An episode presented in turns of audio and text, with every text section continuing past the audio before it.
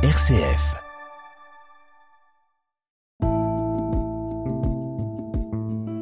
Regard chrétien sur l'actualité. Dorothée Scholz.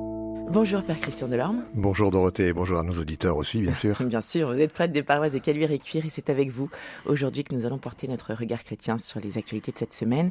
Et on commence, comme chaque semaine d'ailleurs, par la crise russo-ukrainienne. Alors que le Conseil de l'ONU s'est réuni jeudi sur les exactions commises par les troupes russes dans la région de Kiev, un premier procès pour crime de guerre s'ouvrira bientôt dans la capitale ukrainienne. La présidente de la Commission européenne qui qualifie la Russie de menace directe pour l'ordre mondial. Quel regard portez-vous sur ces dernières actualités, Père Christian Delorme ben, je vois comme tout le monde, on, est effrayé et puis les gens sont inquiets parce qu'on ne sait pas où tout cela va, va conduire euh, le monde. Hein. Mm. Euh, même si nous ici, au bout de l'Europe, on est assez privilégié et préservé encore. Hein. On voit en tout cas que, que l'Europe, c'est euh, bah, c'est important. Euh, mm. C'est aussi ce qui nous protège aujourd'hui de, de, de, folie euh, guerrière, hein, mm. puisque c'est ce à quoi on assiste depuis plusieurs semaines maintenant.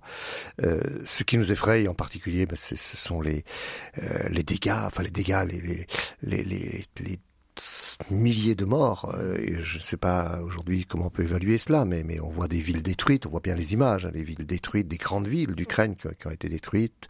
On sait qu'il y a eu des bombardements aériens, des frappes aériennes sur les populations civiles, ce qui est interdit par, mm. euh, par euh, les traités internationaux concernant les conditions de la guerre. donc on est dans un, dans un grand recul. alors vous vous rappeliez qu'il va y avoir que s'ouvre un, procès d'un... Je, l'ai vu, hein, d'ailleurs j'ai regardé une vidéo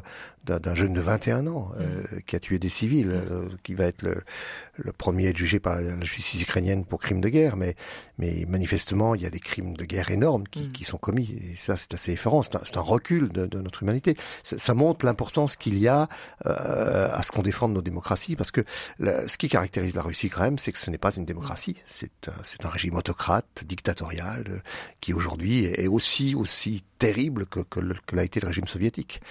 Euh, voilà, c'est ce que ça nous rappelle. Ça se rappelle la fragilité de, de, de, nos existences, de nos vies, la fragilité de la paix. Qui mm. pouvait croire que, que ça allait se passer comme ça? La fragilité de la paix et puis la, cette notion de solidarité, puisqu'on le rappelle, c'est que c'est dans ce contexte justement que vendredi en Allemagne, les ministres des Affaires étrangères du G7 se sont retrouvés pour pouvoir y, euh, trouver des solutions. Et, la tragédie, pardon, je vous coupe, excusez-moi, mais je pense toujours à la tragédie de la guerre, parce que ces, ces, jeunes soldats russes, euh, je, je, parlais de celui qui va être jugé pour crime de guerre, il, il a 21 ans. Quand on le regarde, quand j'ai les, les, photos, c'est un bébé, mm. c'est un bébé, et qui s'est retrouvé entraîné là-dedans. Il aurait jamais dû devenir un criminel de guerre, et malheureusement, il l'est devenu. Alors dans le reste de l'actualité, cette semaine, c'est la vive émotion en Palestine après le décès d'une journaliste de la chaîne Al Jazeera.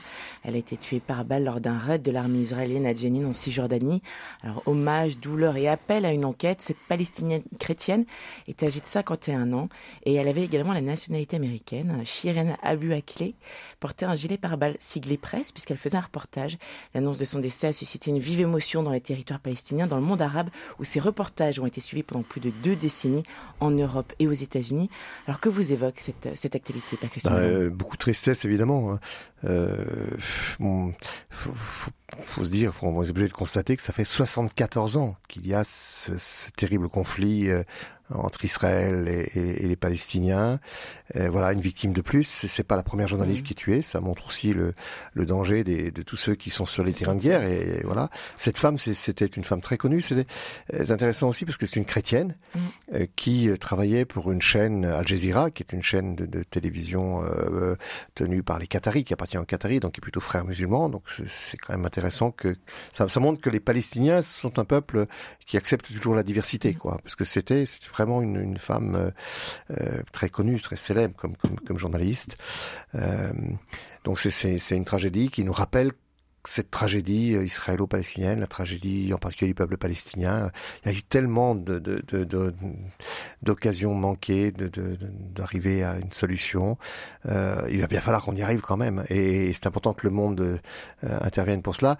Le fait que euh, Sherine Abou Akleh soit, soit aussi américaine fait que on peut espérer du coup que la vérité sera faite sur sa mort, sur qui l'a tuée, pourquoi elle est morte? Je vous propose de revenir en France euh, maintenant, où cette semaine on continue évidemment, comme depuis de, nombreuses semaines maintenant, à parler politique, à touche juste un mois du premier tour des législatives.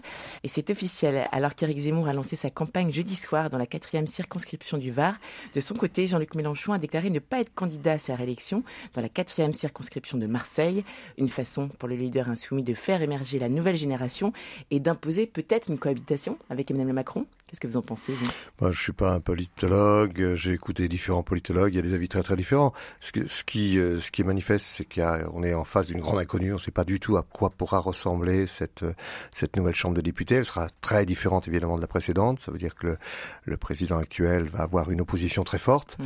Est-ce qu'il n'aura pas la majorité? Euh, Personne ne peut le dire. Euh, mais en tout cas, ça va être ça va être une une, une assemblée euh, très où il y aura beaucoup de débats et peut-être même des, des, des, débats très, très tumultueux. quoi.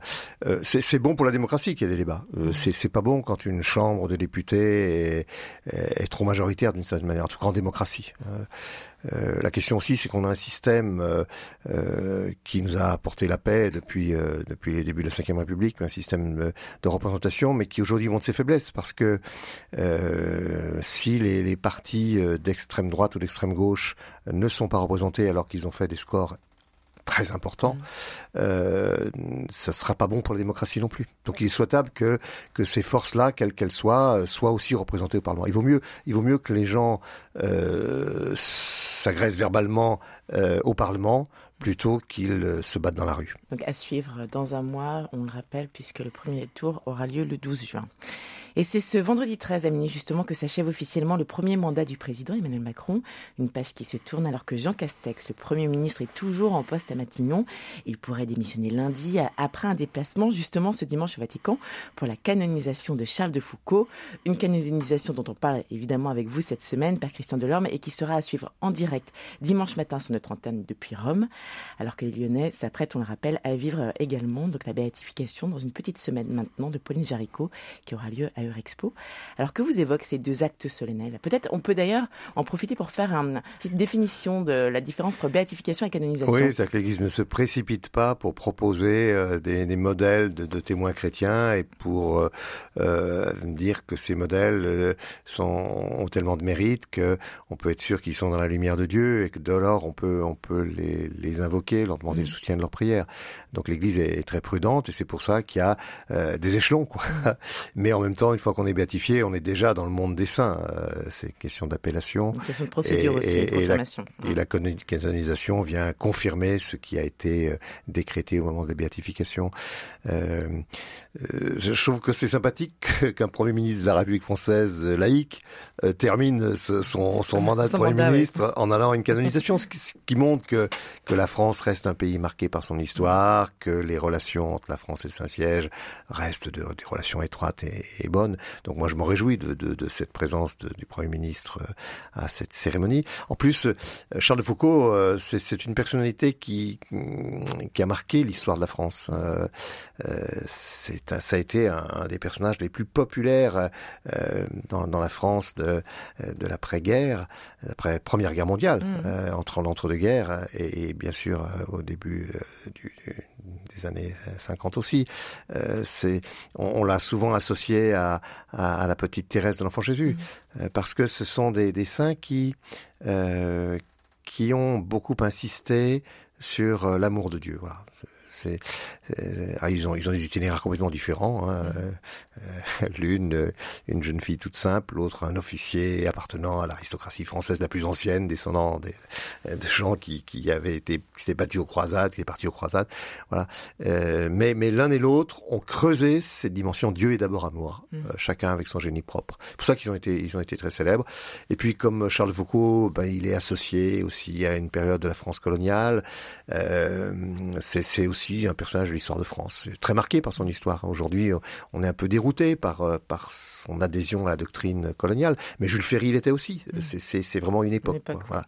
Mais là-dedans, au milieu de tout ça, et je trouve c'est ça qui est intéressant chez, chez tous ces hommes et ces femmes qui sont proclamés saints, c'est que souvent ce sont pas des gens parfaits. Hein. Et Charles Foucault c'est le cas. Et, ce sont des gens, mais qui dans dans ce qu'ils sont, eh bien vont, vont choisir le Christ jusqu'au bout, parce que c'est Charles Foucault, c'est un mystique. Il, il, a, il atteint une proximité avec le Christ étonnante, malgré, malgré ses, ses handicaps humains, on pourrait dire. Et là, c'est assez étonnant puisqu'on a, on a eu l'occasion d'écouter ou de lire beaucoup cette semaine les témoignages du fameux Charles sans S, qui a permis également aussi cette, qui a été une étape supplémentaire dans la canonisation puisque c'est un miraculé. Vous avez eu l'occasion d'écouter un petit peu ce qui avait été dit sur Oui, j'ai écouté, et c'est très touchant. Alors, on est parfois un peu dérouté, enfin, beaucoup de gens sont déroutés en se disant euh, est-ce qu'il faut des miracles pour reconnaître les, les, mérites des gens? En fait, c'est parce que l'Église veut, euh, veut avoir un peu, un peu un clin d'œil du ciel, c'est ça. Elle, euh, L'Église se dit qu'elle est, qu'elle est de façon euh, humaine, fragile, et que est-ce que par sa seule, son seul jugement, son seul discernement, elle peut parvenir à dire ben voilà tel personnage de l'histoire chrétienne est, un modèle et un grand témoin euh, du Christ. Et donc, euh, euh, même si ça peut paraître aujourd'hui un peu étonnant, vouloir qu'il y ait des, des, des, guérisons dans le cas de, de procès en béatification et canonisation, sauf pour les martyrs qui, eux, n'ont pas besoin de ces, de ces, ces preuves-là ou de ces, ces, ces appuis-là, si j'ose dire. Voilà, c'est une manière d'interroger le ciel. C'est comme ça qu'il faut le voir. On aura également, puisqu'on on en a parlé la semaine dernière, la famille Tran, donc dans le cadre de la bien sûr, béatification bien sûr. Qui est une histoire très touchante, bien sûr. Également, euh, voilà, qui voilà. est un très beau témoignage, qui sera donc présente euh, le 22 mai prochain à Expo. Vous y serez? Alors j'espère y être, bien sûr. J'ai quelques inconnus d'agenda, mais normalement j'espère y être. Euh, et en tout cas, je, je trouve que on a besoin, nous autres chrétiens, de, de grands témoins lumineux qui mmh. nous aident. Et, et, comme ils sont de plus en plus nombreux à être reconnus par l'Église, ben, on a le choix. Chacun n'est pas obligé de suivre tel ou tel. Voilà, chacun a, a, va trouver le, le bien, bienheureux ou le saint ou la bienheureuse ou la sainte qui, euh, ben, qui va euh, plus facilement rejoindre ce qu'il vit et l'aider à avancer sur les chemins du royaume. En tout cas, nous serons là également et nous partagerons ces deux événements majeurs. Donc dimanche matin dans une matinée spéciale sur RCF et évidemment le 22 mai, nous y serons. Donc je vous verrai, j'espère, je serai ben, sur place avec vous sûr.